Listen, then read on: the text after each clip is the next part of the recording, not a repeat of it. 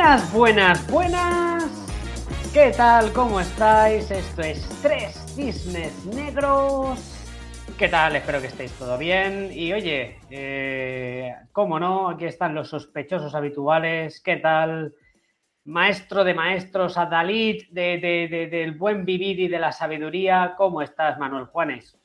Pues muy bien, encantado de estar aquí con vosotros, un placer. Y aquí, hombre, cómo no, aquí tenemos al maestro paellero por excelencia y persona educada de los pies a la cabeza, Eduardo Burgoa. ¿Cómo estás? Guapísimo. Pues muy bien, muy bien. La verdad es que salgo de. Tenía un pequeño constipado, pero ya estoy arreglado. Genial, genial. Oye, pues hoy, hoy venimos con un temón, el temón de la semana o del mes, probablemente, porque esta historia ha durado, ha durado todo el mes. Ha sido la historia del mes de abril, realmente, y vamos a ver ahora un poco. Eh, pues a ver qué sale del tema. Hoy vamos a hablar de Twitter. Vamos a hablar de Elon Musk. Vamos a hablar de que este señor ha comprado Twitter por alrededor de 45 billones de dólares. Y nada, em, la verdad que tampoco podemos ver este tema de una forma como muy cronológica, porque sí, se, puede ver, ¿no? Un poco por dónde van los tiros, pero tampoco, tampoco hay mucha información realmente cuando te pones a ver, ¿no? Cuando te pones a escarbar y la verdad que un poco vamos a querer hablar de un poco cuáles han sido un poco sus propuestas, un poco todo lo que ha ido diciendo por Twitter y tal, y un poco todo lo que se ha ido generando alrededor de eso, ¿no? Intentar pues ver hacia dónde nos lleva la matriquera de conejos. ¿Os parece bien o qué? Perfecto. Vamos, vamos a ello. Venga, pues a ver, para el que no lo sepa, eh, básicamente a ver, la historia se podría decir que empieza un poco, que empieza un poco antes, pero bueno, para ahí hay algunos artículos bastante interesantes que ponen la cronología paso a paso, que esto lo pondremos en las notas, pero sobre todo lo que nos interesa es que el 4 de abril de 2022 eh, Elon Musk eh, anuncia que compra el 9,2% de las acciones de, Twitter. La verdad que de hecho lo convierte en el, mayor accionista de la, de la compañía. Luego, entre medio, eh, unas pocas semanas, unos pocos días después, o una semanita después, eh, él anuncia que, quiere, que le gustaría formar parte de, eh, del, Consejo de Administración y demás, cosa que el Consejo de Administración, digamos que se cierra y no, no, le permite acceder al Consejo de Administración.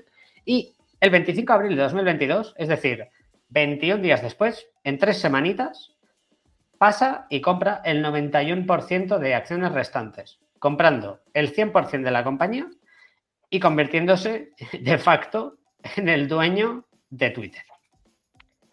Em, de hecho, esta adquisición es una de las adquisiciones más grandes a nivel de red social, porque hay que recordar, ¿no? Pues que Instagram fue comprada por apenas mil millones de dólares.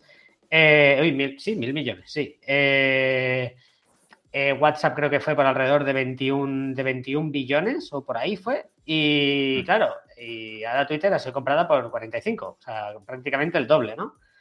entonces, bueno, la, la historia es que nadie sabe muy bien por qué ha hecho esto, ¿no? nadie lo sabe, eh, porque tampoco ha habido ningún, ningún comunicado a nivel de, no, pues oye, este es mi plan, ¿no? De momento no lo ha habido, a la fecha en la que estamos eh, emitiendo este capítulo, por supuesto. y un poco me gustaría saber un poco vuestras primeras sensaciones, ¿no? Cuando os enterasteis de esta compra, ya no del 9,2%, ¿no? Que eso puede ser una, una excentricidad y ya está. Pero oye, cuando alguien compra el 100% de una empresa como Twitter, ¿no? ¿Hacia dónde, hacia qué apunta una, una acción así? Venga, va, abre tu, Edu. Pues a mí, eh, a ver, eh, yo soy un poco también escéptico ¿no? con este tipo de cosas, pero en concreto, esta, eh, con la, cuando hay una, cuando se está haciendo una adquisición entera y se anuncia que lo que se quiere es, bueno, de facto ya se ha hecho, ¿no? Si hace la adquisición, ¿no? Digamos, convertir la empresa en privada, ¿no? Sacarla de cotización. A mí me da de pensar, porque no necesitaría ver, o sea, quiero decir que para influir podía haberle valido lo del 9%, ¿no? Eh, me, da de pensar, ¿no? Que quiere hacer algo que requiera algo de gran ambición, ¿no? O sea, decir, ¿por qué la quieres convertir en privada, no? Pues la quieres convertir en privada, pues porque ah, yo entiendo que, una empresa cotizada, pues no puedes meterle un vaivén, un gran cambio que rompa tus resultados, ¿no? Entonces, a mí, en ese sentido, me, creo que, puede haber un cambio más allá, de, digamos, de la narrativa, ¿no? Digamos que puede haber un cambio más allá de, esta narrativa que está contando, ¿no? De, la libertad de expresión, de, bueno, de que todo el mundo se autentique, ¿no? Que son temas que podemos tratar. Entonces, mm, a priori me suena bien, ¿vale? Como momento de cambio que, puede ser importante. Genial. Y bueno, ¿tú, ¿tú cómo lo ves, Manu? Eh, yo no tengo ni idea de verdad, sinceramente.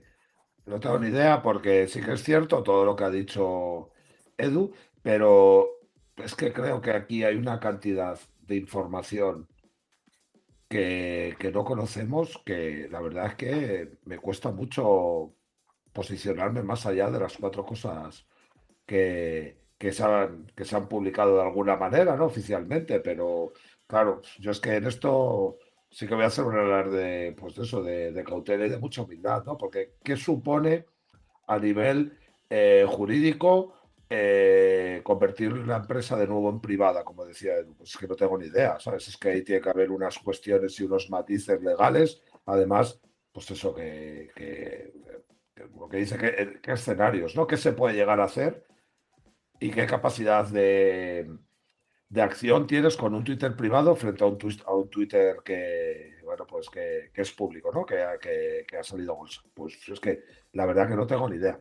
Lo que sí que me sorprende mucho es que los análisis se están haciendo desde un paradigma muy de dentro de la caja, ¿no? O sea, de cómo hacer rentable a Twitter, cómo cambiar el modelo de monetización y yo creo que todo esto va por algunos elementos que, que están fuera ¿no? de, la interpretación más simple, ¿no? que es decir, bueno, pues voy a invertir 44 para intentar sacar 200 con Twitter más adelante. Creo que esa lógica aquí no aplica.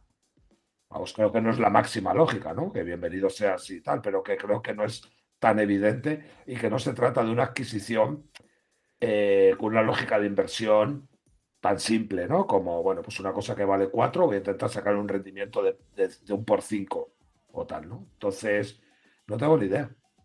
Y de verdad, sinceramente lo digo. No sé qué quedará, no sé qué objetivos tiene Elon Musk con todo esto, no sé qué supone a nivel de tal, no sabemos lo que ha sucedido dentro, se han filtrado cuatro brochazos, eh, esto, los, los tweets y, tal de Elon Musk eh, se parece más a un test de Rorschach que a otra cosa, porque aquí uno interpreta que va, otro interpreta que vuelve ante el mismo tweet, o sea, tiene un rollo del tipo también que yo creo que se descojona bastante de todo el mundo, ¿sabes? Y, y ya verdad, ante la respuesta, que me enrolla mucho, no tengo ni idea. Eh, la verdad que, que, es que esa es la gran pregunta y que en este capítulo no la vamos a responder creo, vaya, es el por qué lo compra. ¿No? Porque sí que es verdad que Twitter, su facturación ha ido creciendo año tras año.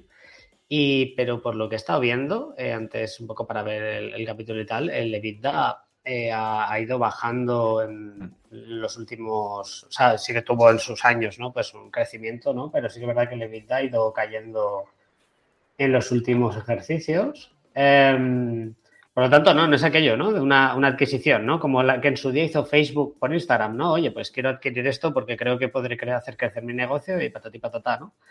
Entonces, no parece que sea una compra, la, típica compra, para, para aprovechar activos. O al menos no lo parece desde el punto de vista de alguien que, bueno, pues que quizá, pues yo qué sé, pues no sé ver más allá ya está. Eh, pero entonces, claro, esa es la gran pregunta, ¿no? el, ¿qué puede conectar él con Twitter con el resto de activos que él dispone? Porque incluso podríamos, incluso podríamos no pensar en que quizá ni conecta, quizá es simplemente que él ha detectado que Twitter es quizá eh, el medio de comunicación en el que se dispersa la, la, opinión pública. Y eso es lo típico, ¿no? De, creo que había una película de James Bond, que, el malo era alguien de, los, de, los medios, de comunicación, ¿no? No me acuerdo cuál era, no sé si era GoldenEye o una de estas. Bueno, en fin. Eh, pero ya me entendéis, ¿no? Que al final, pues parece que es el destino, ¿no? De Rupert Murdoch, ¿no? De todos estos, ¿no? De comprar un medio de comunicación, ¿no? Pues él compra Twitter, ¿no? Que en verdad, pues, pues es mejor que comprar el New York Times, ¿no? Bueno, Entonces... Bezos, se compró el Washington Post, ¿no? Sí, claro, claro. Entonces, no sé si quizá, no es, o sea, o, es un tema de que aprovechas Twitter con el resto de toda tu cartera de activos como SpaceX, Neuralink, eh, Tesla, y no sé de qué manera, ¿eh? pero no sé cómo se hace eso, pero quizá, oye, pues, por eso no soy Elon Musk. Eh, o, directamente te da igual, y no es que esperes conectar, simplemente es un tema de cuota de poder. no sé, ¿qué, os despierta esto, ¿no? Cuando pensáis en el vale, ¿por qué lo ha hecho? Yo sí que creo que, que, sí que es aprovechamiento de activos. Lo que pasa creo que el activo se nos escapa del radar, ¿no? Porque lo estamos percibiendo que yo creo, Baldo, que es que eso es una lógica muy simple, pero en el buen sentido. Sí, sí, sí, no, no, no, desde, luego. ¿eh? ¿Cómo encajo esto en mi ecosistema de negocios, en mi holdings, entre comillas de negocios, en tal y cual? ¿Cómo conecto cohetes con túneles, con, con Hyperloop, con coches eléctricos, con baterías, etcétera, etcétera? Y, yo creo que sí que habrá algún aprovechamiento de activos que él vea eh, directamente. No hay que olvidar también que, que ahora mismo, recientemente, seguramente no tengan nada que ver ni ninguna conexión, pero bueno, que ha habido dos eventos que, que, bueno, que, facilitaban que, o, que predisponía, podían predisponer de alguna manera a Elon Musk a hacer este tipo de cosas, ¿no? Que era, bueno, pues estoy tirando de memoria, igualmente una gamba enorme, ¿no? Pero la reciente venta de un volumen importante de participaciones de Tesla, ¿no? Con el consiguiente con el consiguiente palo que le va a meter el fisco norteamericano. Y luego también por unas noticias delicadas que se han empezado a filtrar en torno al maltrato animal en Neuralink. ¿Vale? Mm. Y seguramente no tenga nada que ver porque es mucha pasta la que ha soltado, aunque sea para lo más soltar esa cantidad de dinero, bueno, pues es una inversión importante. Pero aquí me recuerda mucho al experimento del gorila invisible, ¿no? que lo que intentaba demostrar es la ceguera por, por falta de atención, ¿no? El, el, gorila invisible es el experimento en el cual hay dos grupos de jugadores de baloncesto, unos vestidos de blanco y negro, y a ti te dicen que te concentres en contar los pases que dan los jugadores que van vestidos de negro. Y mientras tanto pasa un gorila por medio de la pantalla que te saluda y todo, sale de pantalla y el 50% de las personas que participan en ese experimento no se pispan de que está el gorila, ¿no? Porque mm. no lo sé, ¿Teoría conspiranoica por mi parte? Pues la verdad no lo sé, ¿no? Pero sí que es un bombazo brutal como para poder generar ceguera por falta de atención en otras determinadas cosas, ¿no? Porque, porque sí que es verdad, ¿no? Ahora mismo, Elon Musk es la compra de Twitter y, bueno, pues SpaceX, que funciona muy bien, vamos, que a nivel operativo, tanto de negocio como, bueno, pues técnicamente, todo lo demás, pero claro, hay otras cosas por ahí que, que, no tenemos ni idea, ¿no? También, ¿no? Y a lo mejor, bueno, pues hay cuestiones esas, como lo del Neuralink, que se le ha pasado un poco de frenada alguna cosa, etcétera. Bueno, ya conectaremos más adelante con declaraciones que han hecho otras personas importantes eh, relacionados con algunos elementos de conexión con el mercado chino, etcétera, etcétera. y ya te digo, Probablemente esto no sea lo suficientemente importante como para tapar determinadas cosas, pero es que estamos ante una persona muy particular. Una persona muy particular, una persona de éxito, pero bueno, una persona que, tiene una personalidad y, bueno, determinados componentes de su comportamiento que son particulares, ¿no? Y que no ve el mundo como lo vemos nosotros. ¿Vale? Porque si realmente está diagnosticado de ser una persona con síndrome de Asperger, ve el mundo como nosotros, pero no lo interpreta y no se comporta como, se, como nos comportamos nosotros ante las situaciones. ¿no? Y creo que eso es un elemento que tiene mucho que ver con, el personaje de Elon Musk, ¿no? que no es su, su personalidad no es de las del tramo central de la campana de Gauss. Entonces, cuando estás en los extremos, pues es muy probable que tengas comportamientos extremos en determinados mm. momentos. No, no lo sé, ¿eh? Que no tengo ni idea de este tema, ¿no? Y algo tengo que decir. Yo el tema, el tema este de, lo de la venta de acciones, que además fue muy sonado porque también hizo como su encuesta de no sé qué y estuvo tirando ahí como que era su forma de, o sea, sobre lo de los impuestos, ¿no? Estuvo ahí un poco con... lo de la ONU, ¿no? de, la pobreza, ¿no? sí. sí, yo os pago la pobreza, pero os fiscalizo las facturas, ¿no? Bueno, eh, tuvo, en su momento él como su, publicación diciendo de eso, de, claro, de que iba a hacer la B, o sea, como que, iba a vender acciones y tal, que cuánto contribuía a eso, que él era el mayor contribuidor, eh, o sea, contribuyente, ¿no? Digamos, de, impuestos con ese tipo de... Eso un poco buscando también e intentando también que no bajase en bolsa Tesla con una venta tan grande, ¿no? O sea, un poco ahí sacando como que tenía una lógica detrás y tal, ¿no? Pero yo, ahí, de hecho, eh, cuando, cuando empezó a comprar las primeras... O sea, yo ahí sí que lo pensaba de, decir, vale, a ver si lo tenía pensado hace estos meses, ¿no? Hace, no sé cuándo fue, hace, fue hace meses esto de la... Digo, lo tenía tal, tenía, iba dando pasos, estaba tal, y luego hizo, no, no lo ha comentado Ubaldo, pero hizo también una jugada para comprar el 9%, que hizo una encuesta de, sobre la libertad de expresión en Twitter, bajaron las acciones de Twitter y entonces la compró. O sea, que, que, que bueno, eh, la, la, SEC ya hace, ya hace años Que, que, le tiene cogido, pero claro, es que no pueden hacer nada ¿eh? al final, ¿eh? en teoría... Con Bitcoin ha preparado un par de ellas parecidas. Sí, sí, la, la, SEC de Estados Unidos ya desde, bueno, cuando empezó hace años, ¿eh? Cuando estaba diciendo aquello, ¿no? De que las acciones de Tesla eran muy altas, ¿no? no, in, in my opinion, ¿no? Decía, dice, pero madre mía, ¿no? La gente empezó a vender pues hablaba, ¿no? De que iba, lo iban a echar de Tesla. Es que si echamos memoria, eh, pues para hacer un libro de este tío. Eh, pues la, cosa está en que te das cuenta de que, ¿no? Pues que quizás sí que, pues todo lo que, los tweets que hace, ¿no? Pues es que, claro, es que el tío te das cuenta de que puede cambiar eh, el comportamiento de la bolsa, ¿no? Claro. por eso la SEC lo tiene bien, bien pues cogido. Pues a mí, en, en, ese tipo de cosas, aunque parezcan como poco ortodoxas, ¿no? Pero realmente juegan, las maneja a su favor. Entonces, esto de Twitter, claro, eh, dices, vale, esto es una forma rara, ¿no? De, de... o sea, dice, ala, no, y lo compro el 100% y, lo, y digamos, y la, saco de bolsa y tal. Y, dices, es que eh, yo creo que hay un plan, ¿no? O sea, a mí sí hay como indicios de, ese tipo que digo, es que aquí hay un plan que, que va lejos, que posiblemente el tema de la libertad de expresión eh, sea solo un, relato. Yo, vamos, yo creo que hay, y luego hay un plan más allá de, que de, posiblemente de influencia o puede que, realmente sí que haya un negocio detrás que, con el modelo de explotación de redes sociales actual mm, Twitter no puede tener, pero sí que podría tener de otra forma. mira, fíjate, con el tema de libertad de expresión, que es yo creo el, el leitmotiv que, ha utilizado, ¿no? Como, como eje para, toda esta aventura.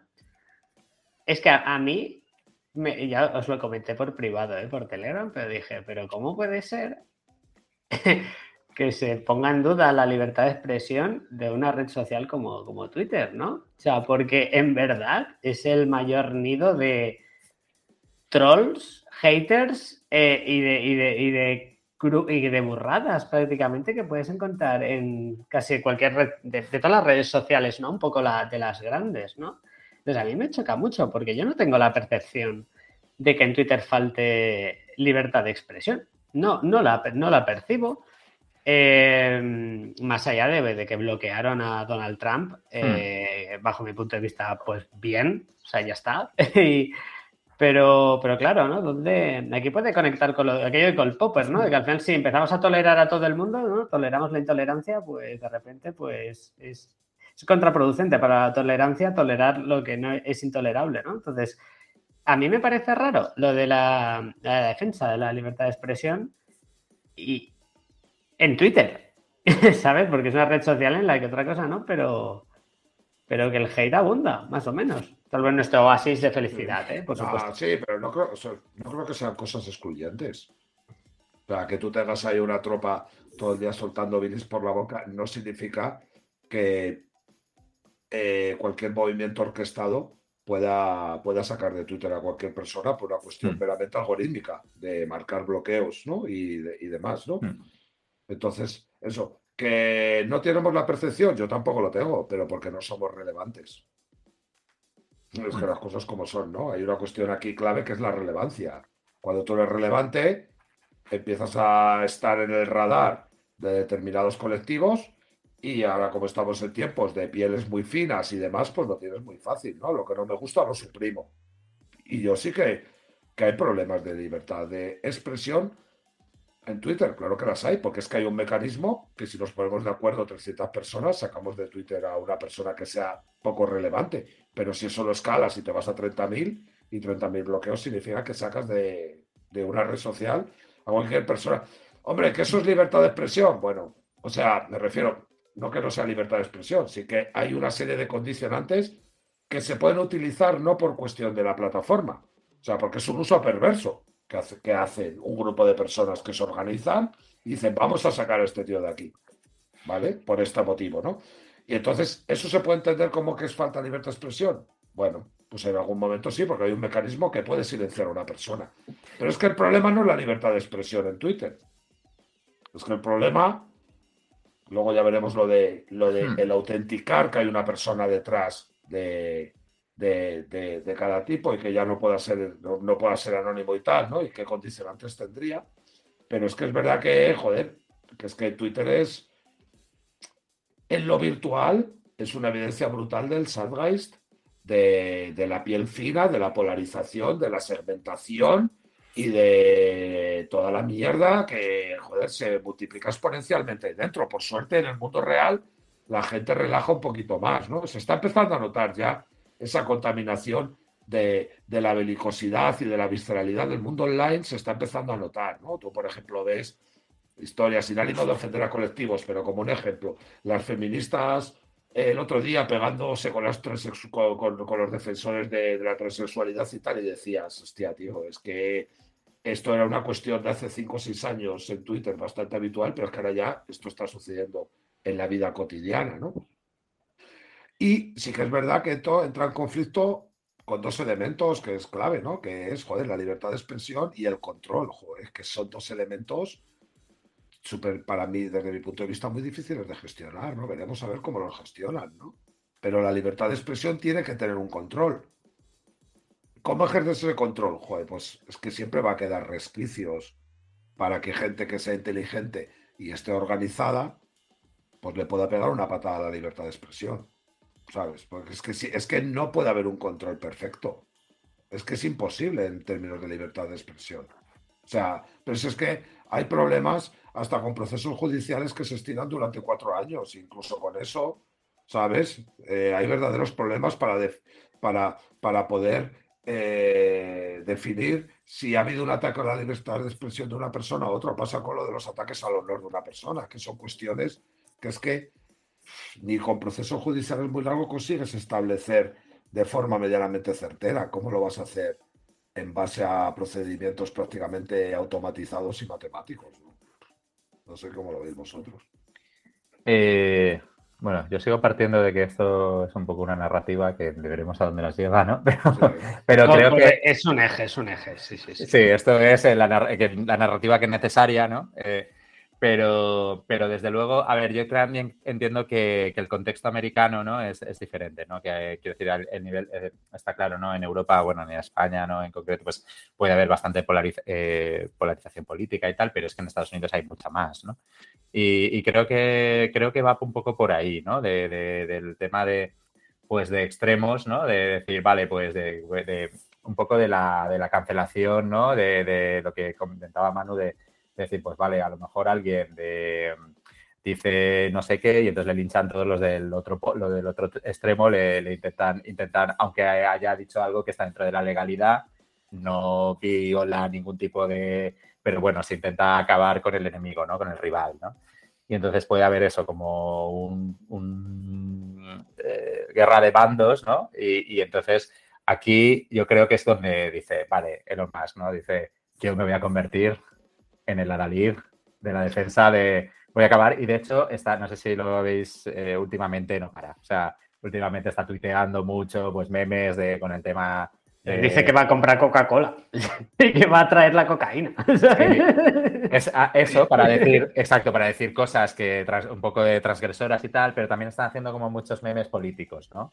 De, pues, bueno, contando de que él antes que él votó por Obama, pero que ahora eh, liberales, bueno, los demócratas no americanos, pues que los han ido capturados por la extrema izquierda, ¿no? Y va un poco ahí, o sea, yo hasta me da, o sea, esto a lo mejor, vale, no, no es así, ¿vale? Pero, pero hasta da por pensar como que se está posicionando ahí como un valedor de, una defensa de un movimiento político que a lo mejor luego no da, no da pero es como un defensor de algo, o sea, de, buscar una necesidad del, centro de la virtud del no me no estoy con los extremos, ¿no? O sea, de yo eh, defiendo la opinión de todo el mundo y esto es como un nuevo cambio de paradigma. O sea, es, es como que lo, usa para posicionarse de una virtud, o sea, en un algo, ¿no? De, del referente de esto, ¿no?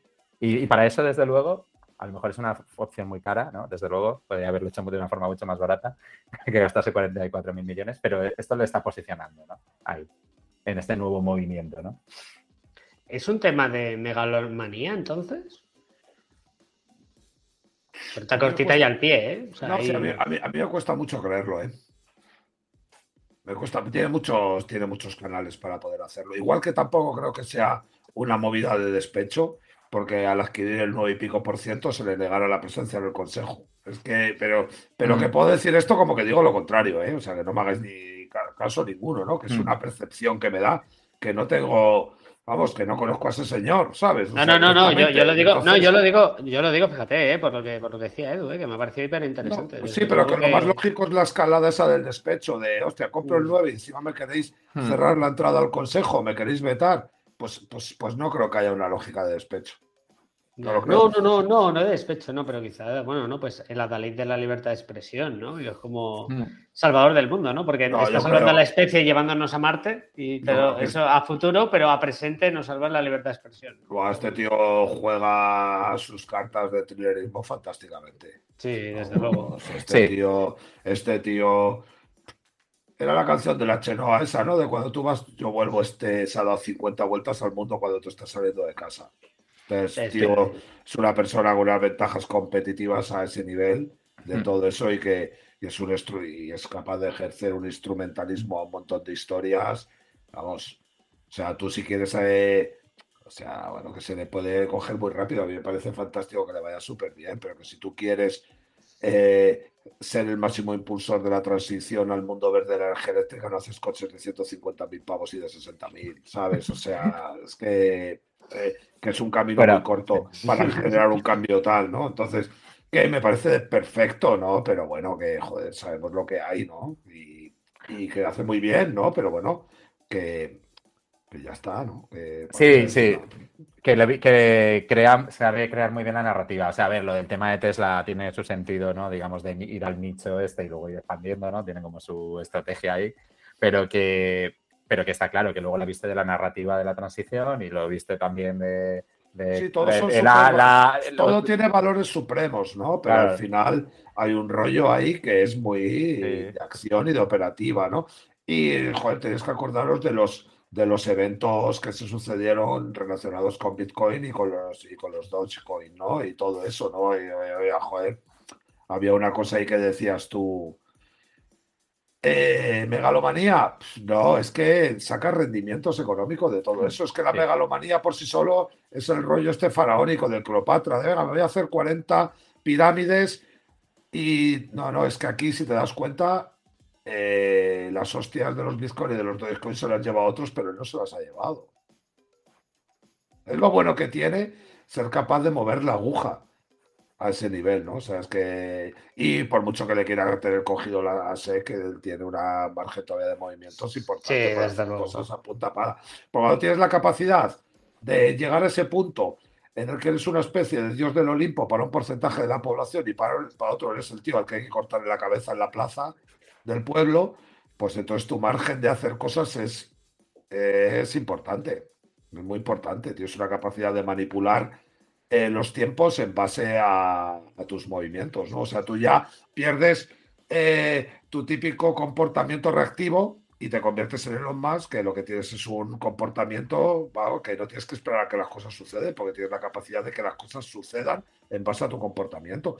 Y eso nos rompe la posibilidad de que podamos hacer un análisis de para qué quiere Twitter. Es que él está en una circunstancia vital que nosotros no podemos empatizar lo más mínimo para hacer ni una mínima conjetura. Entonces, ¿qué, ¿para qué nos vamos a desgastar ahí? Pues yo creo que es que no. Ese tío está viendo la realidad a hombros de gigantes y nosotros somos unos simples mortales que no tenemos ni la información y sobre todo la capacidad de poder es que si lo estamos viendo con los tweets, es que los tweets son auténticos test de rochar. O sea, es que pone una gilipollez y ahí es que o lo alaban y otros le tiran mierda con el mismo tweet. Dices, ¿cómo puede haber una, un análisis, una, una interpretación de cuatro palabras en sentidos tan opuestos, de unos y de otros? Pues eso es eso, él, tiene esa capacidad y sobre todo tiene un arte trilero maravilloso, tiene un arte, vamos, es, que sudafricano, pero vamos, es que torea como Juan Belmonte, tío, es un torero de la hostia. Sí, no, a ver, el, aparte, luego el, tema, ¿por qué también puede ser, porque creo que es una narrativa? Pues un poco lo que ha abierto Waldo, ¿no? Es decir, realmente en Twitter, ¿hasta qué punto hay falta de moderación? ¿Cómo de desafío es esto, ¿no? De, o sea, falta de, libertad de expresión. Esto realmente está el desafío. Yo tengo mis dudas, ¿no? Es verdad que creo que que efectivamente podrían tener unas normas más laxas, ¿no? Ha habido, pues seguramente, bueno, pues el, polémico, ¿no? El de, cuando, eh, bueno, se bloquearon la cuenta de Trump, ¿no? es un poco el caso así más, más llamativo. Claro, o sea, puede cambiar las reglas de Twitter, pero para eso te gastas, o sea, quiero decir, no, eh, Ahí está no es por eso, ¿no?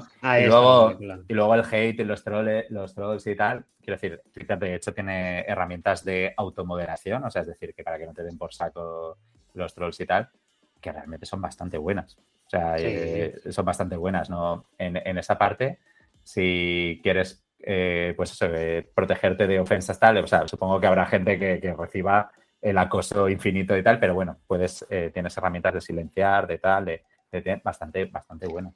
Claro, es que pasa, lo que pasa, perdón, solo un segundito. También hay una percepción de que es mutuo ese rollo, ¿no? Pero, pero hay una percepción especialmente que Twitter es más favorable a permitir determinadas cosas relacionadas con, hmm. el wokismo que no con otro con otras sí, con, claro. Que, yo no tengo ni idea de si es real o no es real porque tú tienes que estar en uno de los bandos para sentirlo y como nosotros no estamos en ninguno de los bandos no ves si banean más a unos que a otros no pero sí que se ha empezado a, bueno, no sé, de alguna manera, a poner encima de la mesa como que realmente hay cierto hartazgo con el rollo de que Twitter, bueno, pues se protegen determinados comportamientos legados a unas posiciones ideológicas, mientras que se penalizan exceso otros que en muchos casos no son... No te refieres, te refieres por ejemplo, a, la cultura de la cancelación y todo esto, ¿no? claro, sí, todo. Por ejemplo, la cancelación, sí, o sea, pero también eh, o sea, creo que al revés también hay queja, ¿no? De decir, no, se permite todos a la extrema derecha, o se permite no sé qué, ¿no? O sea, que quiero decir que, como que como que hay por los dos lados, no sé, no de proporción. Está claro, son interpretaciones. Lo que pasa que eh, sí que es verdad que yo por aclarar, no digo que es que no haya libertad de expresión en Twitter, lo que pasa es que sí que hay mecanismos que tú puedes orquestar para sacar a alguien de, de eso. Y todos hemos leído tweets que no eran lesivos ni nada, pero en el cual se dice a esta persona hay que sacarla, bloquearla. Yo los he visto en tal, y tal, ¿no? De hecho, yo tengo una, una, una hmm. mecánica que es la mía, que yo cuando hay rollos de esos, si retuitea a alguien algún tipo de esos rollos que no es a modo de decir, mira lo que está pasando, si sigo a esa persona, automáticamente dejo de seguirla. Bueno, a mí hmm. esas películas no me van, ¿sabes? Eso de, de, vamos todos juntos a pegar a ese que está solo, pues evidentemente no me va. Pero sí que es verdad que se ha producido ese tipo de cosas. Y luego una cosa que también se ha producido es que ha habido bloqueos random sin saber muy bien porque han sido graves y que el tiempo de respuesta es larguísimo o que nunca consigues resolverlo, a menos que conozcas a alguien dentro de la compañía y que te haga, sabes, te eche un cable, ¿no? Y eso al final, bueno, pues son cosas que hay ahí. Pero ¿qué haces? ¿No generar instrumentos de moderación? No me lo quiero ni imaginar. Y no me quiero ni imaginar que, que bueno, que alguien baraje la hipótesis de que si detrás de cada cuenta hay un humano está verificado con nombres y apellidos, como en el mundo real se convierte más civilizadamente, pues esto va a ser un, ágora de convivencia de la hostia porque todo el mundo va a tener. Bueno, pues es una hipótesis que si alguien la lleva adelante, me imagino que no, ah, no ah, será válida, porque no será válida porque no ha habido manera de que de, poner eso en marcha, ¿no? Es que aquí entra la película. Eh, con otra de, aparte del, ¿no? Con el tema de la libertad de expresión, pues se, han, levantado muchas, muchas hipótesis de acciones ¿no? que se pueden generar, ¿no? porque enseguida, pues, los simples mortales hemos ido a ¿cómo se monetiza esto? ¿no?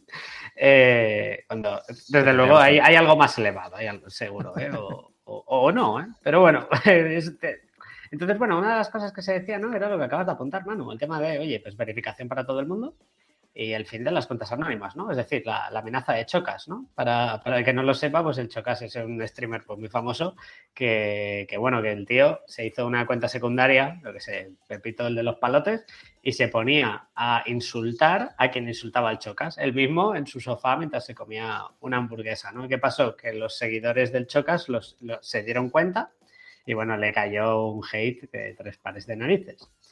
Eh, ¿No? Entonces, claro, la, película está en la, verificación realmente. Eh, o sea, el modelo actual de negocio de Twitter, eh, o sea, hoy en día Twitter gana con publicidad en ads. es, es, su mm. mayor fuente de ingresos, ¿no? Ten en cuenta que, que el EBITDA no está en su mejor momento, es decir, si encima recortes más la facturación, pues, pues la hemos liado, ¿no? Entonces, claro, ¿no? Siempre salía la, otra idea, ¿no? Maravillosa de, oye, tú pagarías 3 euros al mes, ¿no? Por, por tener un Twitter y verificado y con no sé qué features, ¿no? Porque eso podría compensar, ¿no? Perder temas de publicidad, porque, claro, evidentemente, eh, los 300 millones de seguidores que tiene todo el mundo Twitter, pues si, si ahora solamente salieran verificados, pues quizá nos llevaríamos una sorpresa, ¿no? En cuantos usuarios reales hay, porque entre bots, eh, no bots y, la gente que tiene dos o tres cuentas, ¿no? Pues quizá somos aquí cuatro y hablando de lo mismo todo el día, ¿no? Entonces, con esto quiero decir, ¿no? Que, que, un poco estas acciones, tanto la verificación y cuentas anónimas, si os parece viable o razonable para Twitter, o si vale la pena esta apuesta a nivel tal, que tampoco lo más se ha posicionado al respecto, ¿eh? pero esto se ha ido mm. mencionando. Sí, o sea, pero tampoco ha dicho en firme, es lo que quiere decir. ¿eh? O sea, en firme, en verdad, a día de hoy no ha dicho nada. Concreto no. en concreto y un poco bien no ha dicho nada. Eh, ¿no? Y el tema de que, claro, que eso puede suponer una, amenaza para la monetización que hasta el día de hoy tiene Twitter. Eh, sí, a ver, el tema de la autenticación, yo creo que hay dos, dos, como que hay dos cosas, ¿no? O sea, por un lado, que detrás de las cuentas hayan humanos yo ahí creo que es positivo, incluso no afecta realmente al negocio, ¿no? Digamos, de Twitter. Porque es decir, que detrás de las cuentas no hayan bots, ¿vale? Los bots, por muchos anuncios que vean, los bots no van a comprar nada. No, no, esos no, no. Y está claro que generan contenido los bots, pero a ver, pero es contenido del bot que, que entiendo que tampoco, no sé hasta qué punto, ¿vale? Entonces, creo que, acabar con los bots, digamos, de esto de lanzo un ejército de bots a atacar a no sé qué o para promover no sé qué consigna política o tal o eso, creo que eso puede ser bueno para, ¿no? Digamos, para, Twitter realmente acabar eso, no, no tiene por qué penalizar tanto. Y, luego está el tema de las cuentas anónimas.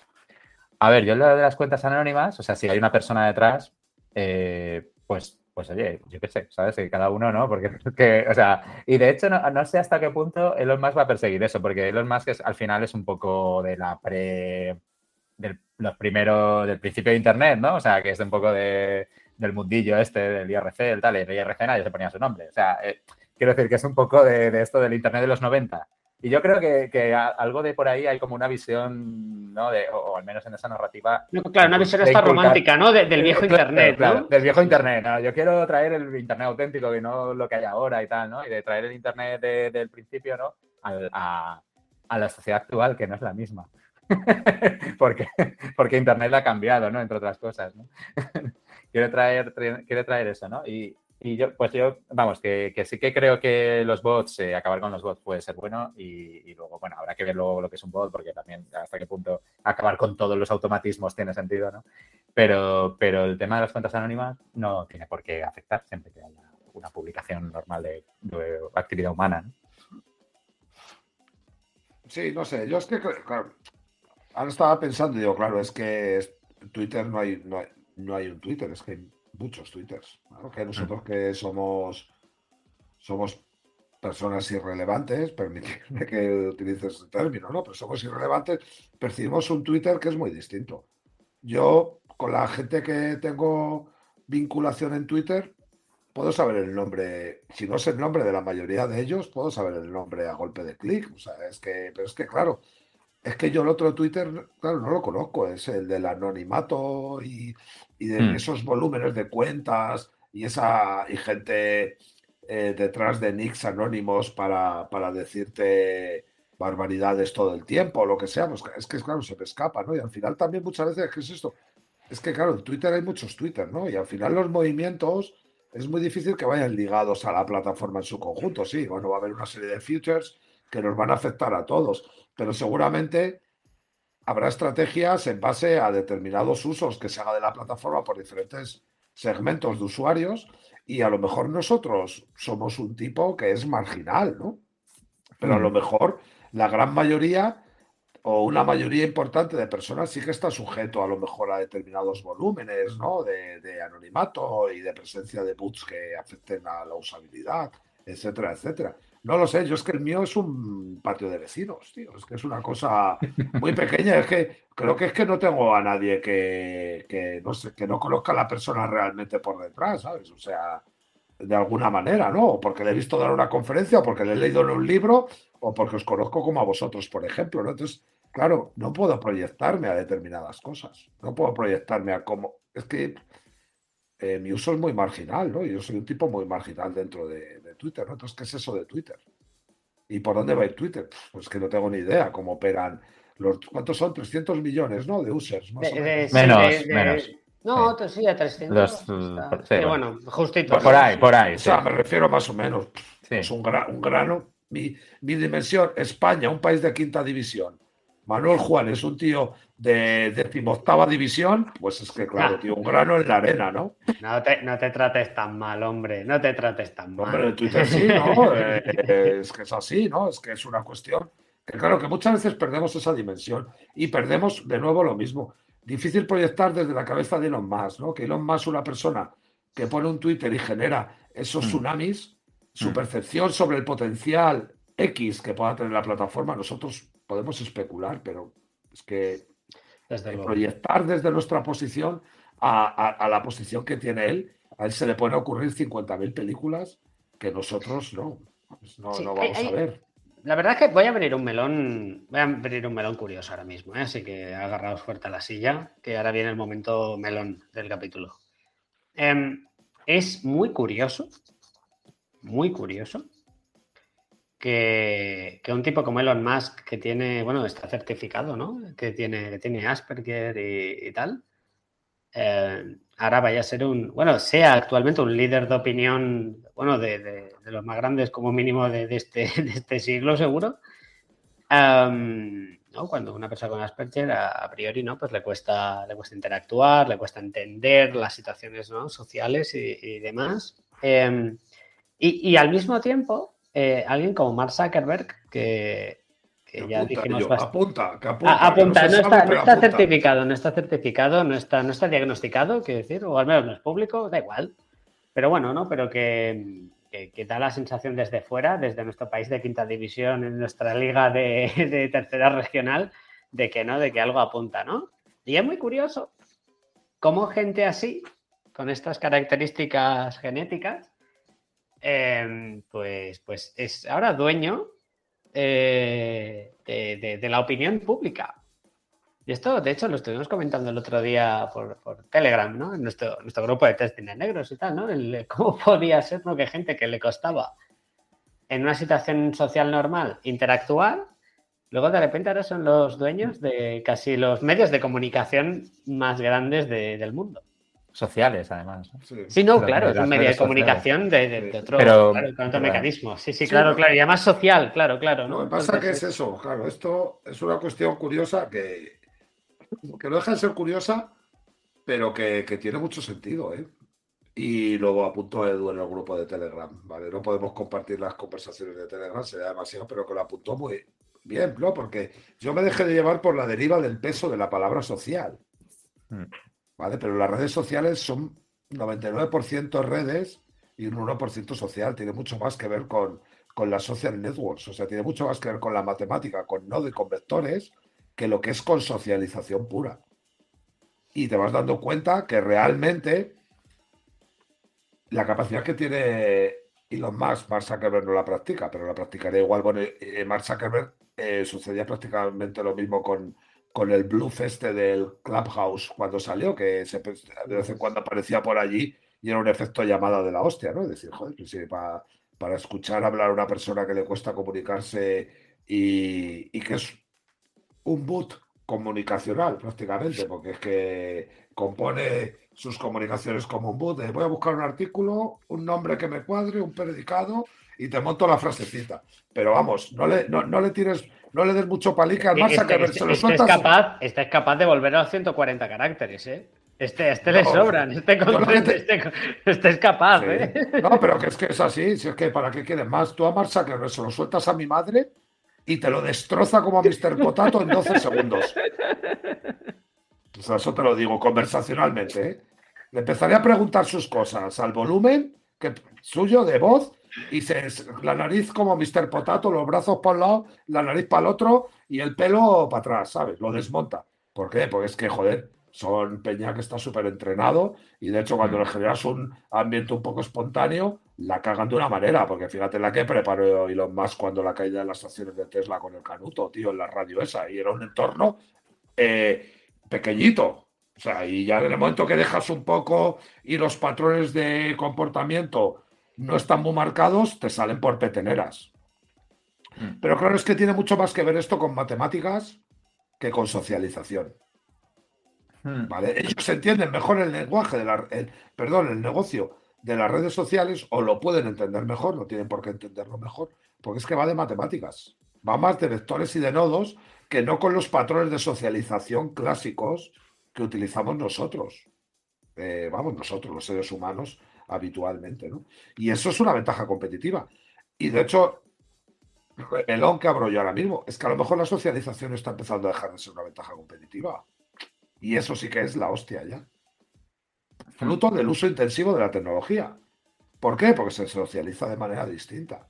Entonces, la socialización, AZOC, la interacción barra socialización convencional, pues a lo mejor no es que vaya a desaparecer y cosas de estas, pero a lo mejor no es la gran ventaja competitiva que tenía el ser humano.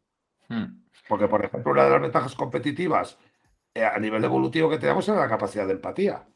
Estamos hablando de personas pues que su capacidad de empatía, eh, bueno, pues, eh, o sea, no es que no la tengan, pero sí que se, mide en otro orden de magnitud de la que tiene personas de la, distribución normal, ¿no? Porque tampoco sabes cómo decir las cosas ya con la piel fina para que, alguien no te pegue un bofetón. Es mejor hablar en términos estadísticos y así te curas en salud, ¿no? Hablas hablas de curvas y de T de student y de G cuadrado, de funciones, y así no haces daño a nadie.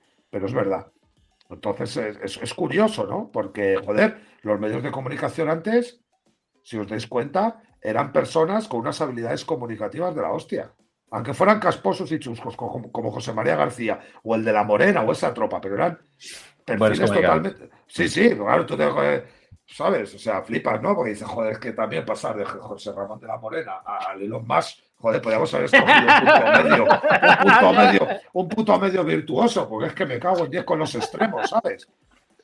Pero bueno, ya no sigo más. Es que estoy muy cansado y al final la voy a preparar. A mí, a mí el, punto este que comentas, ¿no? De, que al final, ¿no? Eh, es, entender, ¿no? Eh, o sea, o, un poco de lo que entiendo de que comentas, Manu, es que, que claro, si tú entiendes la, eh, cómo es el funcionamiento de la red social, ¿no? en sí mismo, ¿no? Pues tú tienes ya muchas herramientas, ¿no? Para, para explotar eso, ¿no? De otras maneras, creo que sí que, a ver, al final también hay personas, o sea, está claro que el conocer cómo funcionan esos nodos o qué, pero, al final tú tienes que, que también tienes que entender el comportamiento, quizá en este caso como de grupos, ¿no? De masas o de, ¿no? De, de cómo se comportan. Los grandes números. Los grandes, números. ¿no? Pero, eh, yo creo que, que, de alguna forma son personas que, y, de hecho Zuckerberg se, él se define como que su, bueno, ya sabes, también su narrativa, ¿no? Pero como que su pasión y su y lo que su aportación al mundo es que él entiende cómo unir, ¿no? El, pues, los comportamientos de las personas con la tecnología para que... Por, eso, por eso era tan popular en la universidad él, ¿no? Porque ha estado toda la vida luchando por ello, vamos. No, pero que él, él, entiende, o sea, pero sí que de alguna forma eh, eh, entienden, eh, son personas que entienden muy bien cómo funcionan los, los grandes grupos, ¿no? no, la exclusión. Saben muy bien cómo funciona la exclusión, porque son excluidos de la distribución normal de la sociedad. Entienden muy bien lo que hay que aportarle a las personas, porque como decía Paul Graham, ¿sabes? Nueve de cada diez ideas de las que pasan por Y Combinator son ideas orgánicas, es decir, proyectos que intentan resolver problemas que experimentan en primera persona los fundadores. Solo una de cada diez intenta resolver problemas ajenos. Entonces, está claro que tú puedes montar estas historias. ¿Por qué? Porque tienes que generar un sistema de interacción y de socialización adecuado a tu problema. Que tu problema es que en el mundo real tienes unos problemones de la hostia. Bueno, y, esa, de, esa, dificultad, ¿no? De, esa dificultad de partida, digamos que la han convertido en virtud, ¿no? Han aprendido cómo, cómo comunicarse, efectivamente, utilizando otras herramientas, pero sí que, sí que han llegado a entender, a aprender muy bien cómo funciona esos los grupos de personas. O sea, que quiero decir que aunque ha sido es aprendido, ha sido menos natural, o sea, digamos que no ha tenido el desarrollo que digamos que tiene de pues otras personas que no tienen Asperger, ¿no? Pero, pero lo han aprendido, eh, o sea, lo han estudiado, lo han aprendido y digamos ya han sistematizado formas de, bueno, de tener influencia en el mundo utilizando. Pero desde una perspectiva matemática, ¿cuántos años os ha llevado a vosotros curar vuestro, vuestro Twitter? Que la gente que esté ahí sea importante mm. para ti y que te aporte. Si te dejas llevar por las recomendaciones que te lanza todo el rato Twitter sobre personas, ya flipas. Ya está. O sea, es que no, es que está la complejidad de lo que es un ser humano y para que haya afinidad, no. ¿Lo ves como lo matemático? Vale, pues sí te puedo dar cosas de crecimiento por cuestiones matemáticas que me parece que es relevante en lo matemático. Luego ponte a depurar tú ya decir esto, no, no, no, ¿por qué? Porque no hay porque, porque, porque por, tu complejidad, pues bueno, al final tomas decisiones de este sí, este no. Ya está, ¿sabes? Eh, y es que es una complejidad brutal que no sabrías. Y este, porque es que a veces que dices, ¿por qué estoy siguiendo yo a alguien así? ¿Sabes? Pues porque hace seis meses cuadraba en la posición en la que tú estabas. Ahora tú esa persona, por lo que sea, o, os ha movido él, o te has movido tú, o os ha movido la forma en que enfoca los temas, o etcétera, etcétera, y tal. Y ellos controlan mucho, yo creo, y lo entiendo muy bien, el mundo de fuera de la distribución normal y sobre todo las reglas matemáticas de generar ese tipo de conexiones. Pero es que de ahí, claro, el rollo social, old school, como entendemos lo que es la interacción social, te das cuenta, claro, que es que las redes sociales, pues al final están generando un, un entorno nuevo, pero que, joder, si lo intentamos mirar también desde la perspectiva de lo que es la interacción y la socialización tradicional, pues claro, no podemos interpretarlo desde esos parámetros. Yo el primero que he cometido el error, ¿eh? Por eso he estado mucho tiempo sin entender nada. ¿Pero de qué va esto? ¿Pero de qué va esto? Es que, claro, no, no, es que son cosas totalmente distintas. Lo que pasa que hace, sí que es verdad que para en español, incluso para los anglosajones, tanto el social network como las redes sociales, eh, no es un término que ayude. Porque claro, te mete ahí el rollo social y claro, te conecta con interacciones y otras historias de lo que supone ser un animal social y un individuo social. No, no, aquí se juega otra historia. Ese es mi punto de vista. Y al final te encuentras con dos personas que pueden tener de alguna manera handicap de interacción y de socialización y de comportamiento en base a patrones sociales, que son los putos amos, tío, del mundo de las redes sociales ahora mismo porque el Zuckerberg se tiene a las dos más tochas y a la, y a la de mensajería más tocha y ahora mismo Elon Musk pues, eh, pues tiene la, tercera. Bueno, está por el TikTok y esas cosas, pero yo soy un bien genial, a mí eso ni me llega, yo no sé ni lo que es, ¿sabes? O sea que, pero me refiero de las de, de las de mi generación, joder, es curioso, ¿no? Que estén esas manos.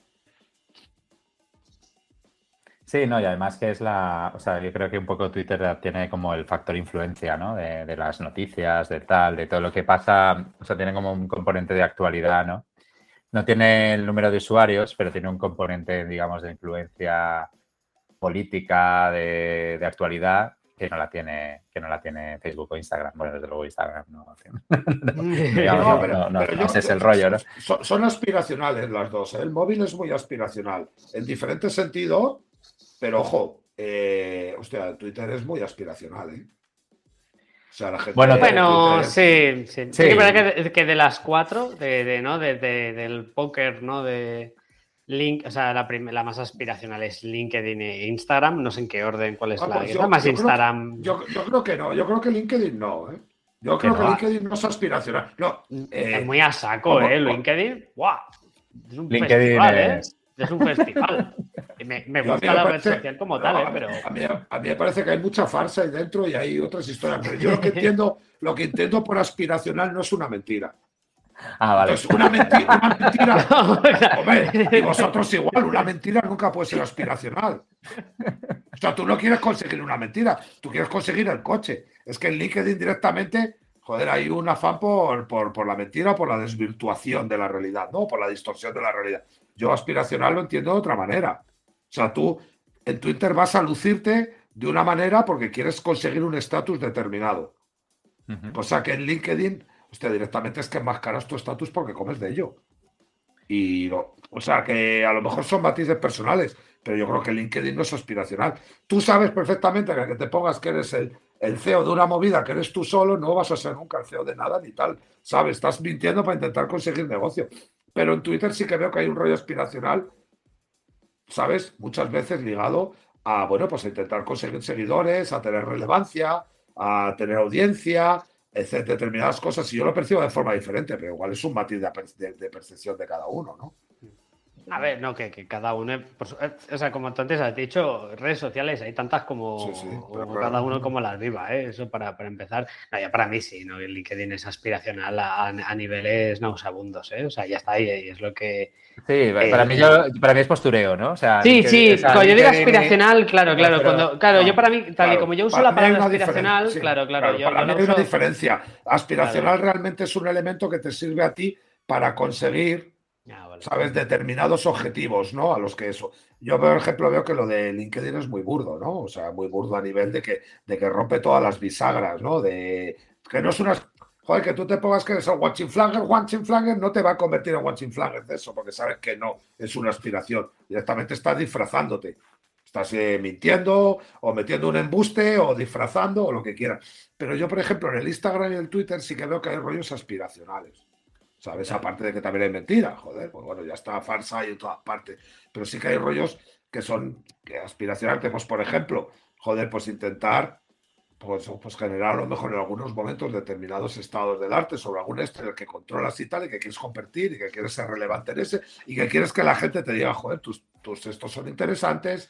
Eso es aspiración, como yo entiendo lo aspiracional. El otro ya entra en la parte de la impostura, ¿no? Y de la mentira, ¿no? Y eso ya son cosas que, que Juan en otra, como decíamos antes, Juan en otra liga.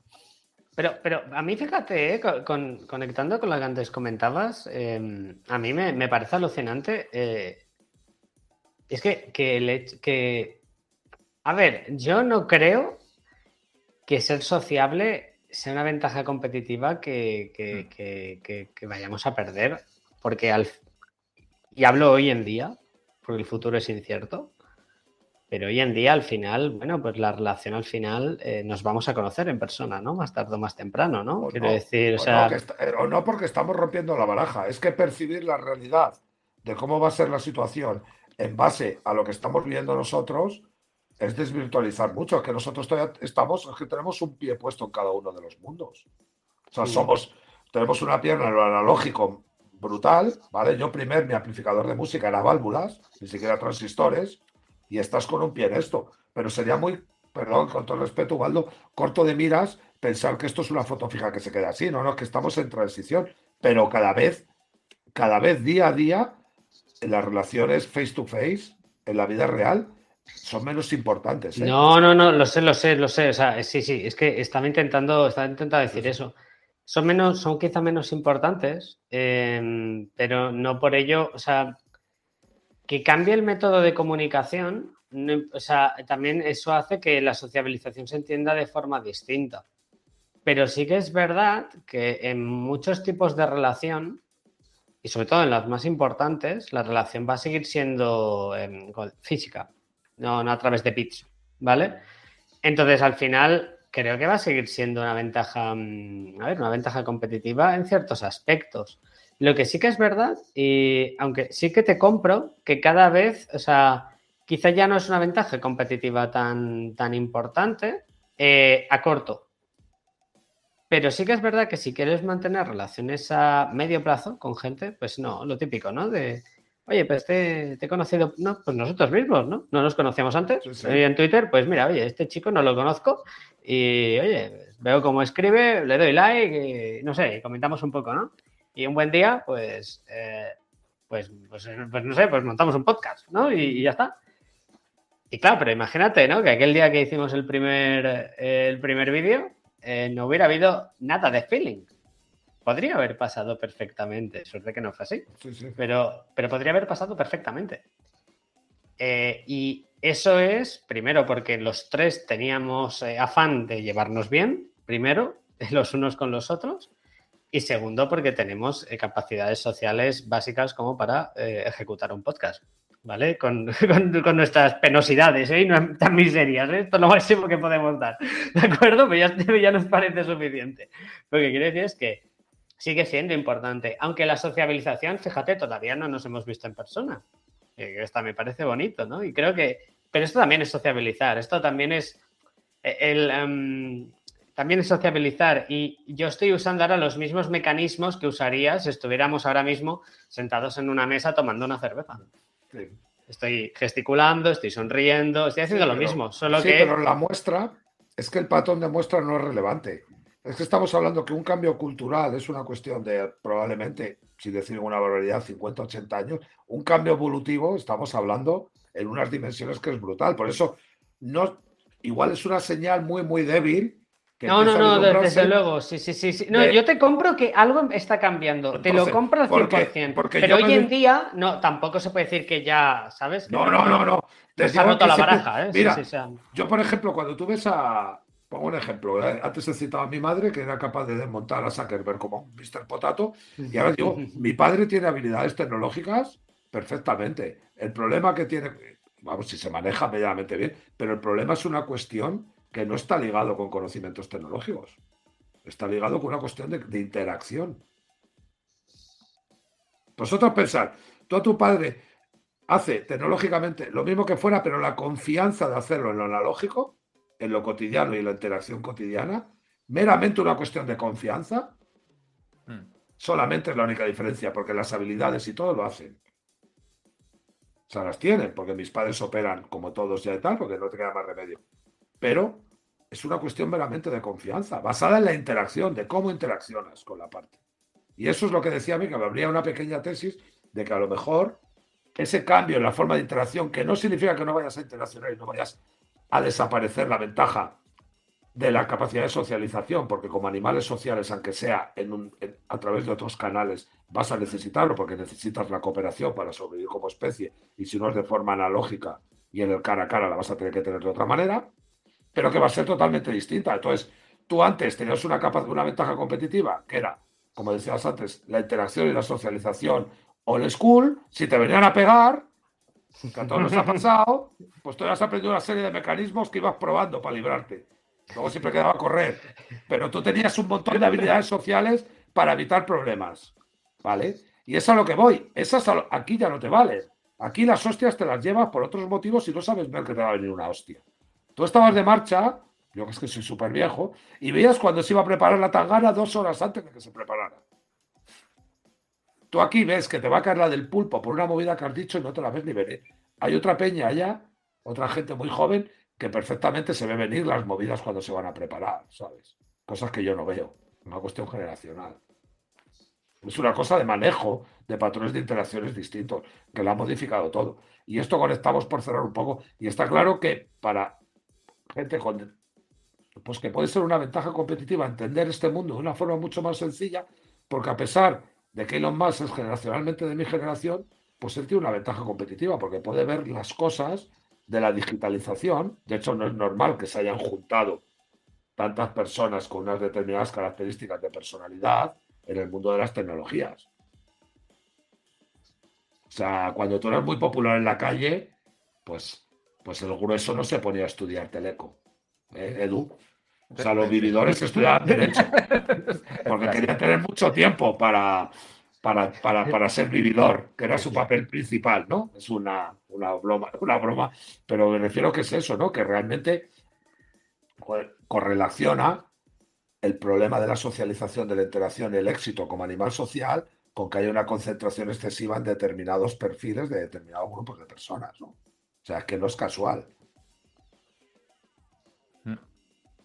Sí, sí, ahí eh, no es casual. Te da por hacer PayPal y cosas de estas, ¿no? Claro. no, refiero, te refugias. De eso, por ejemplo, habla Malcolm Gladwell en el libro de Outliers, ¿no? Eh, precisamente de la generación dorada de, los primeros ordenadores, Bill Gates, eh, toda esta tropa, ¿no? Había una cuestión generacional, pero luego había también una historia de que eras el tipo que no te elegían nunca para, para el partido, el último que te elegían y al final, para que no te eligieran, si eras impares, pues al final acabas yéndote a, a, trastear con el ordenador que había comprado la ONG de tu padre, ¿no? Y tal, ¿no? Que era el único que había en toda la ciudad, ¿no? O sea, que a lo mejor la tesis es falsaria, la tesis de Galway, ¿no? Pero que hay ciertos elementos que correlacionan, ¿no? O que aparentemente pueden correlacionar, ¿eh? A ver, o sea, puede exacto que tenga, puede ser falacia narrativa, ¿no? Aquí, pero, pero sí, desde luego, o sea, eh, ¿no? O sea, no, encaja, ¿no? Nos encaja, a mí me encaja en la historia, ¿no? Eh, porque desde luego eh, estas cosas, ¿no? Ahora, ahora es como muy evidente, pero, pero en su momento no se hace, o sea, quiero decir, estudiar o meterte con el mundo de, los ordenadores y tal no era desde una perspectiva de que pues a ser como súper exitoso, ¿no? O sea, luego se ha ido viendo, ¿no? Y en este caso, bueno, estamos hablando de, de casos, o sea, bueno, sí, sí estamos haciendo aquí de algunos casos, tipo Speed Gates, tal, bueno, sí, son casos contados, ¿no?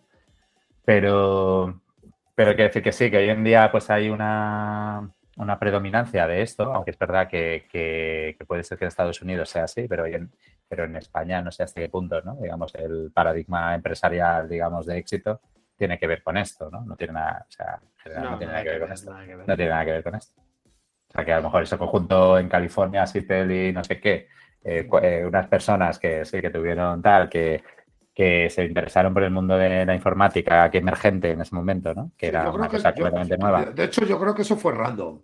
Claro. O sea, es una cuestión random. No que esto pegara como una tendencia tan brutal en el mundo de los negocios, la tecnologización, sino que eso fue una cuestión random del espíritu del tiempo de cada momento que ha ido pasando. Lo que pasa es que sí que ha habido una concentración de un determinado perfil de, personas, un patrón de, personas en base y que está muy ligado también a, bueno, pues que personas con handicap, handicaps en, materia de interacción y de socialización, ¿no? Que preferían estar en entornos pues con otro tipo de disfrute que no estando haciendo otro tipo de, otro tipo de interacción, ¿no? Más sociales, ¿no? Pero hablar social es que es muy vago, ¿no? De, mucha interacción, de mucha intensidad eh, en, la interacción social, ¿no? ¿Sabes? O sea que, pero vamos, que igual no tiene ni pie ni cabeza, ¿no? Que es... que, total, ¿eh? No, pero sí que a mí, fíjate, eh, entonces, claro, es que. Porque esta gente, a fin de cuentas, vale, sí, en el contexto español sí que es verdad, ¿no? Si te pones a mirar, ¿no? Pues los CEOs, ¿no? De las grandes empresas, ¿no? O vamos a llamarlos líderes, si queréis, ¿no? O como queráis. Em, no, no, no apuntan para allá. O sea, no, no, es ese perfil. Es, construcción, es que claro, estamos hablando de mundos totalmente distintos. ¿no? Es que aquí donde se mueve la panoja es comprando y vendiendo tierras y haciendo casas. pero, no, pero lo interesante, es verdad, verdad. Pero lo, lo interesante entonces, eh, a, mí, a mí, claro, con lo, un poco escuchando y tal, es de un perfil más, más, eh, más, más, más de moderador hoy.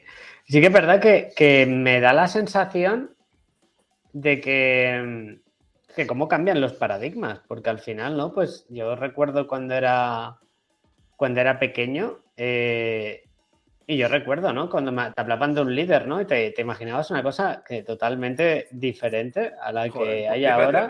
El de mi época que te decían que tenías que parecer a Mario Conde, no te digo más, tío. Claro, claro, claro, claro. Es que, era, por ahí... que era el líder aspiracional de mi, de mi generación, Mario Conde. Claro, claro, ahí, Ahí, ahí, lo tienes, ahí lo tienes, ¿no? Entonces, el, el, tuyo era Mario Conde, en cambio ahora el, ¿no? el que tiene el de un chaval ahora de, no sé, de 15 años, voy a decir, o 18 o 20, me da igual, ¿eh? Eh, pues ahora es, pues va a decir Elon Musk o Jeff Bezos o Bill Gates o el que, o el que a cada sí, uno no. le toque, más o menos, ¿eh? según lo que estudies también. Sí, sí. Eh, y, la, y la única que estudies. Pues la...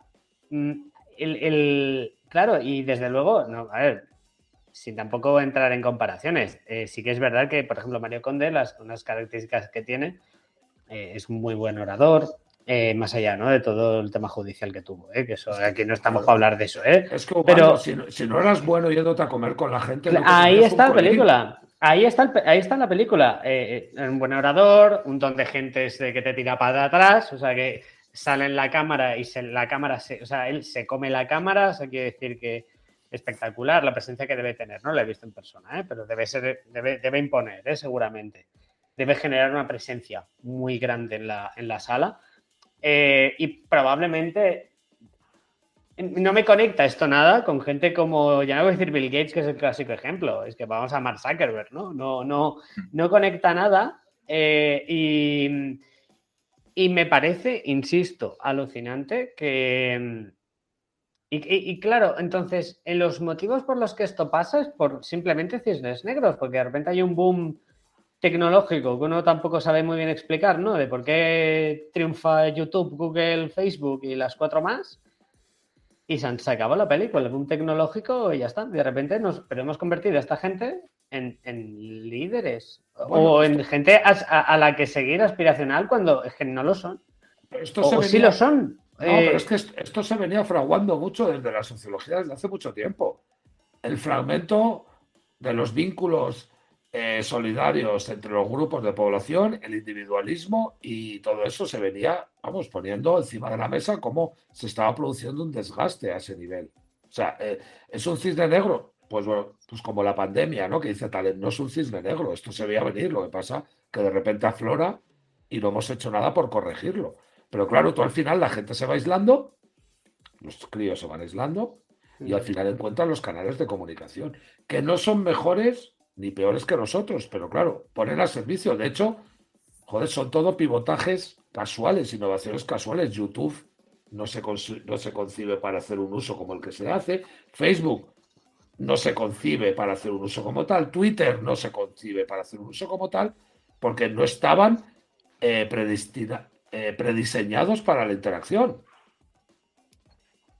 A nivel que se genera, ¿no? Totalmente, Entonces, totalmente. Lo que pasa es que, claro, tú al final, bueno, pues los lazos se van debilitando. Eh, podéis echarle un vistazo a la sociedad del riesgo de Ulrich Beck, a, a, a, los libros de Richard Sennett, a los libros de Luhmann, a los libros de, de, de, vamos, de Peter Berger, etcétera, etcétera. Todo se va produciendo un debilitamiento de las estructuras sociales y que están generándose que no haya unos flujos de interacción social como eran antes, ¿no? Como se estaban produciendo antes. Entonces, claro, va bien, se va produciendo aislamientos paulatinos del individuo respecto a su entorno más cercano, a la sociedad o a la comunidad. Y al final, ¿qué pasa? Bueno, no es ni mejor ni peor, hay un cambio, surgen un nuevo, eh, un nuevo grupo de repente de instrumentos de tecnología que permiten la ruptura del espacio, ¿sabes? Y determinadas historias, ¿no? Y que conectes con otro tipo de historias. ¿Y eso qué supone? Pues claro, un cambio en el metalenguaje de la interacción. Tú ya no interaccionas igual, ni con las mismas personas, etcétera. Entonces, claro, al final todo se supone un cambio, mejor o peor. Los dos son válidos. Esperemos que los dos sean adaptativos para su tiempo. Y seguramente tengas un problema de la hostia dentro de 50 años, si eras el crack, bueno, no, no, no vas a ser el crack, que, que, que, que, animaras las comidas y vendieras como una moto llevando a tus clientes a comer porque vas a estar muerto, pero probablemente serías tan disfuncional como sería Bill Gates en aquellos años en esas comidas. Hay mm. gente que son disfuncionales porque el entorno donde se producen las situaciones ha cambiado. ¿Qué pasa? Que como decía Irving Goffman, eh, las, el individuo y la sociedad no son más que microinteracciones y los papeles que jugamos en cada momento con esas interacciones. ¿Qué pasa? Que claro que en este entorno el papel y el rol que juegas es mucho más pronunciado. ¿Por qué? Porque se te desvincula un poco más a tu vida cotidiana que no te conoce nadie. Y ya tenemos el pepinazo de los LinkedIn, las fotos de las que hacen de putos en el Instagram, que están en casa la gente y se ponen como un montón de cola acá y parece que están en la playa y todo ese tipo de cosas, ¿no? Que son, que son críticas. Pero es verdad, porque eso se desvincula. Entonces, claro, como es anónimo, entre comillas, pues entonces, claro, tu rol que ejerces en la interacción se dispara. Se dispara. Empiezas a construir personajes que se desacoplan muchas veces de lo que es la persona en realidad. Y entonces al final tenemos dicotomías de Peña, que es una cosa en las redes sociales y otra cosa en la vida real. Ahí sí. sí, yo un poco lo que, o sea, con lo que me quedo es eso, que al final no hay como, como son habilidades diferentes, ¿no? Y entonces, eh, antes que digamos que había como una habilidad de, de estas eh, habilidades sociales presenciales, eran todo, ¿no? Digamos, esa, eh, la típica persona, lo que decías, es más como súper extrovertida, que controla, digamos, la conversación, ¿no? Que da conversación ahí en las comidas o eh, ahora hay como otras habilidades, ¿no? Que no, requieren eh, ese tipo de, ¿no? Digamos, ese tipo de extroversión, ¿no? permiten, pues eso, como controlar eh, o aprender una serie de habilidades diferentes para, para bueno, pues tener más éxito, digamos, en ese tipo de interacciones. Sí, que tienen toda la pinta de ser adaptativas ambas.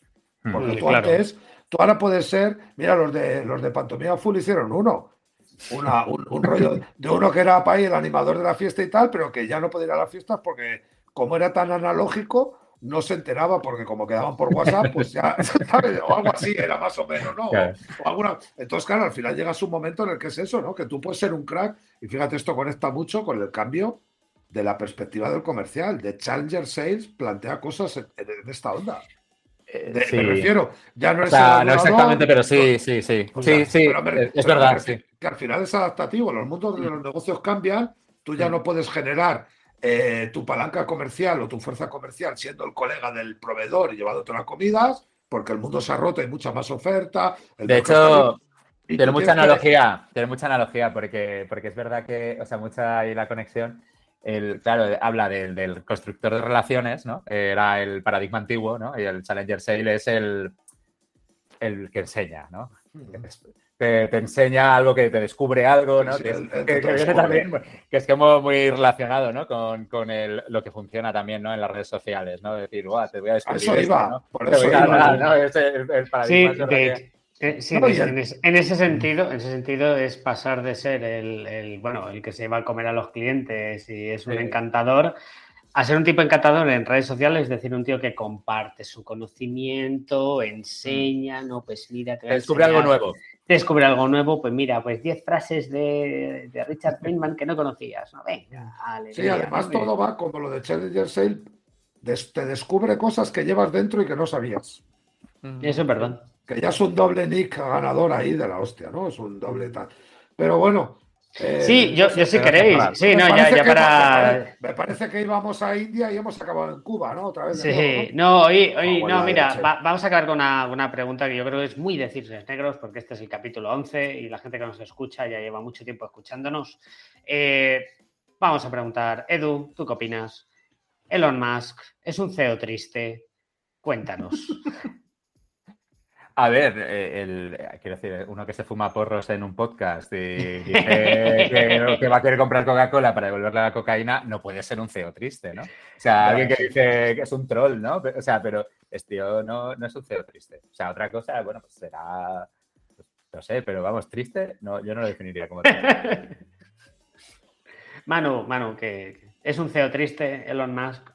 Todo lo contrario, es el CEO más pintoresco del panorama actual, pero probablemente una de las tres personas más tristes a su moda personal en la dimensión interna de las que pueda haber en el mundo ahora mismo. Porque, eh, ¿para qué tantas compañías, tío? ¿Para qué tanto dinero? Disfruta el dinero, Elon. Disfruta el dinero. La vida es muy corta. ¿Sabes? Los de la Singularity no van a conseguir la vida eterna. Empieza a gastar dinero y disfruta. Mira, mira Jeff Bezos, con las chavalas, con sus pesas, con sus cosas, con sus camisas de hawaiano. Aprende, aprende de Bezos, que lo ha visto claro. Que saben que los de la Singularity no llegan a la vida eterna. Y con esto, ahora que ya no nos faltaba, faltaba echarle, pegarle una collejita a Singularity. Nunca, nunca, nunca, nunca había. Ya, ya, podríamos hablar de José Luis Cordeiro, tío. Un personaje fascinante. Ah, pues pues mira, que hasta quizá, quizá lo podemos hasta invitar. A ver, seguro que aceptará la, entrevista. No, no creo, no creo. No, creo. Pero, Pero pues vamos, tendría amiga, tendría amiga, porque por lo visto, según se lee por ahí, ni era de la Singularity, ni hostia, ni nada, ¿sabes? Después de haber estado dando la matraca por ahí. Pues, a ver, bajo mi punto de vista, no, Elon Musk no es un CEO triste. Y, bueno, a ver, sí que es verdad que si alguien puede, puede cambiar el rumbo de Twitter, que no sé si necesita cambiar su rumbo, pero si alguien lo puede cambiar es Elon Musk, porque es una persona que una sensación es que me da es que es una persona con una gran capacidad de foco y es una gran capacidad de... Eh, me da la sensación de que sabe transmitir a su equipo la visualización de, de un granito futuro, ¿no? Y de hacerles ver que que cosas como, pues yo qué sé, pues lo de los cohetes de SpaceX, cosa que para, para la industria ¿no? de, los cohetes que, de, la Luna y tal, pues no, no, para ellos no era, era imposible, ¿no? El poder reutilizar un cohete, pues mira, ¿no? Pues lo más explicó que, esto sí que era posible y ya lo tenéis, ¿no? Básicamente. De hecho, hay un documental bastante chulo en Netflix y tal. Em, y ya está, yo creo que sí. Y no es un CEO triste y creo que va a ser, nos va a dar mucha muchas risas ahora. Nos vamos a pasar bien, desde luego. El tío tiene un enorme mérito. ¿eh? Es que donde está abriendo melones eh, empresarialmente, es que, joder, es, una, es un prodigio de exploración y de explotación, aunque, aunque sean términos manidos, pero es verdad, ¿no? Es que está abriendo espacios que no existían, pero es que encima ejecutando es la hostia. Es que, acorta, es que acorta tiempos de los escenarios, etcétera, etcétera, ¿no? Y es decir, vale, sea, tú puedes ser especialmente visionario, joder, pero es que luego... Pero ejecuta, ejecuta, pero, y ejecuta muy bien porque yo creo que es capaz de, poner foco y hace que su equipo visualice las cosas. Y eso parece, ¿verdad?